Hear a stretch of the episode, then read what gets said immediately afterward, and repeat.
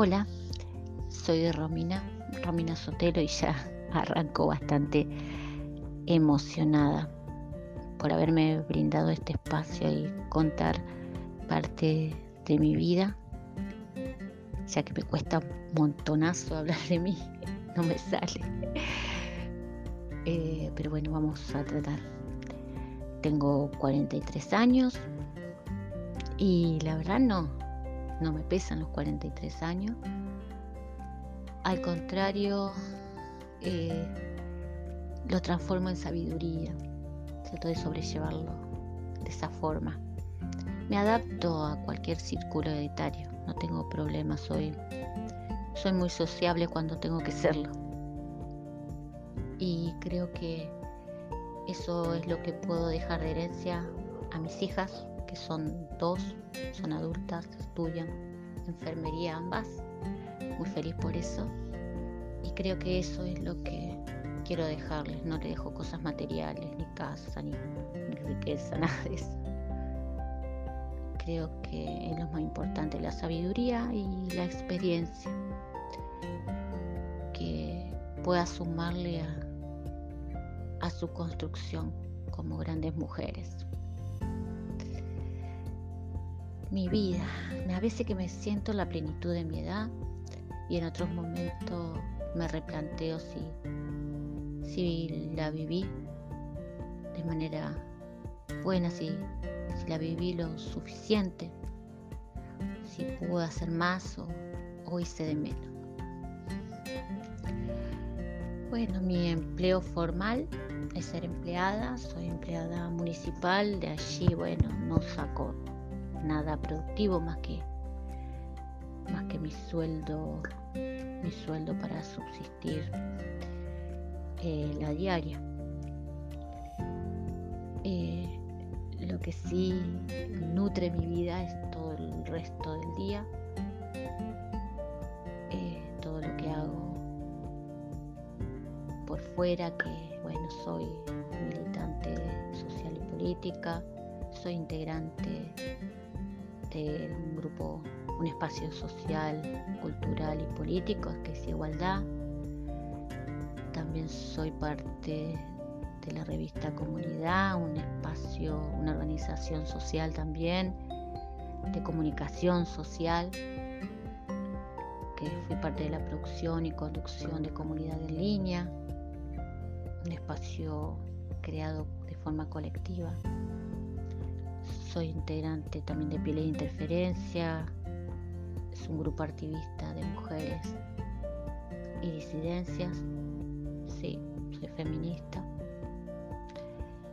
Y bueno, desde ahí trato de aportar mi, mi granito de arena a la comunidad. Eso es lo que me apasiona. Servir. Creo que que ese es mi, llamado, porque bueno, hasta mi juventud eh, me congregaba en, un, en una iglesia cristiana evangélica y, bueno, más o menos si tienen una idea, bueno, ahí se, hace un montón de cosas también para, para la gente, pero generalmente es como que está muy acotado a, a la gente de adentro y yo y según, un momento que necesitaba salir, no, basta, hay que hacer algo más. La gente tiene otras necesidades y necesita respuesta y, y bueno, fui encontrando otros espacios por fuera que yo creí que realmente eran mucho más productivos que, que solo la palabra de Dios. No juzgo, cada uno eh, se desarrolla en el espacio y en el lugar que, que, necesita. Bueno, para mí no, no era suficiente, Dios no era suficiente. Así que bueno, fui descubriendo estos espacios políticos, organizaciones sociales, que, que bueno, que, que hace a mi construcción como persona. Eso me ayudó a crecer muchísimo. Yo de pequeña eh, obviamente como parte, como gran parte también de la sociedad, fui criada eh, con, con mandatos patriarcales. Y bueno, y en este caso era mi madre la que llevaba mi educación, ¿no? Tengo a mi padre, obviamente, pero era el padre el que salía a trabajar, llegaba a dormir nada más. Mi madre se encargaba de mi educación, básicamente, y bueno, su mirada siempre fue muy, muy patriarcal, patriarcal. Y con el transcurso de los años, bueno, eso llevó también al quiebre de, nuestros vínculos, ¿no? Vínculos familiares. Porque cuando empecé a, cambiar mi cabeza, a ver otra realidad, a sufrir otra realidad, eh, después de 16, 17 años de casada, bueno, me separé por violencia de género. Eh, algo que siempre les cuento, les cuento a las mujeres y les digo es que hay que hablar, hay que comunicarse, hay que contar lo que te sucede porque fue a partir de que yo empecé a contar lo que me estaba pasando, fui viendo lo que estaba sufriendo, por si no, no me daba cuenta. Era todo como una película, lo que iba relatando, no, no sabía que era mi vida. Y sí, padecí violencia de género. Y a partir de ahí, bueno, empecé a desconstruirme y empecé a, ser militante del espacio feminista. Así que bueno, eh, asesoro y acompaño a las mujeres que se me, que se me acercan y, y bueno, con lo que puedo trato de acompañarlas. Eso es lo que lo que me, nutre. Eh, ser útil, ser una herramienta, ser militante, andar, moverme en los barrios, acompañar a los merenderos, a la gente que busca respuesta en algún lado. Generalmente la respuesta se la busca en el Estado y el Estado no acompaña, es indiferente, posterga a un sector de la sociedad. Y bueno, allí tratamos de estar presentes con mis compañeros. Aprendí muchísimo, muchísimo. Aprendí por sobre todo que hay que pensar en forma colectiva, no individual. Lo aprendí. Cuando salí de mi, de mi mundo de cristal fui descubriendo todo eso. De que hay gente que, que necesita ser escuchada. Y me dispuse, me dispuse a trabajar en eso en todos estos años. Creo que eso es lo que espera la gente, ser escuchada. estoy conforme con el mundo que tenemos, no estoy conforme con la sociedad que tenemos. No, por eso desde mi pequeño lugar trato de aportar lo que puedo, lo que tengo. Ahora es como que es un tiempo, no sé si por las vacaciones, bueno, es una sumatoria de todo. Pero me siento demasiado quieta y eso me angustia, me angustia mucho.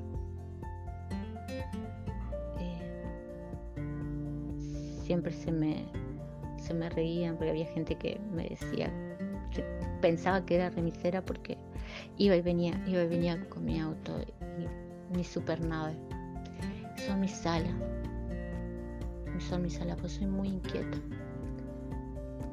Y eso me, andar y el escuchar a la gente el acompañarle me construye como persona, como mujer,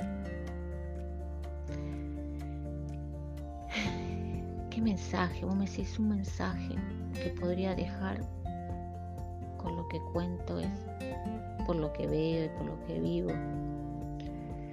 Siempre se habla mucho del, amor, que el amor mueve esto, mueve montaña, que el amor mueve el mundo. Sí, quizás puede ser. También puede ser que está muy sobrevaluado el del amor.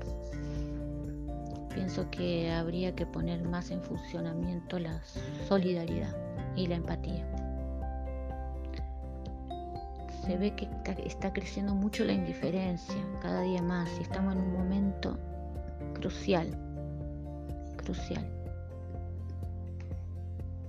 Y creo que a nosotros, nosotros, quienes la caminamos y quienes pensamos en colectivo, deberíamos recalcar más eso, difundir más la solidaridad, la escucha activa. Ese sería uno de mis mensajes, ser más empático. Te duela también lo del otro, que te haga mover el dolor del otro, del otro. Me preguntas qué defecto. Bueno, los defectos me los veo a todos. Todos. Y la virtud no sé. Pero soy muy insegura. Muy insegura. A veces creo que no puedo hacer un montón de cosas. Porque quiero y no puedo. No. Ese es mi mayor eh, defecto, la inseguridad mi mayor virtud. Eh, no sé si virtud también, porque hay veces que, bueno, con asuntos de, de las responsabilidades soy súper responsable con lo pequeño o lo poco que se me, se me dé, se me encomiende, soy muy responsable. Y cuando me comprometo con algo, soy firme con eso. Si eso puedo rescatar de, mí.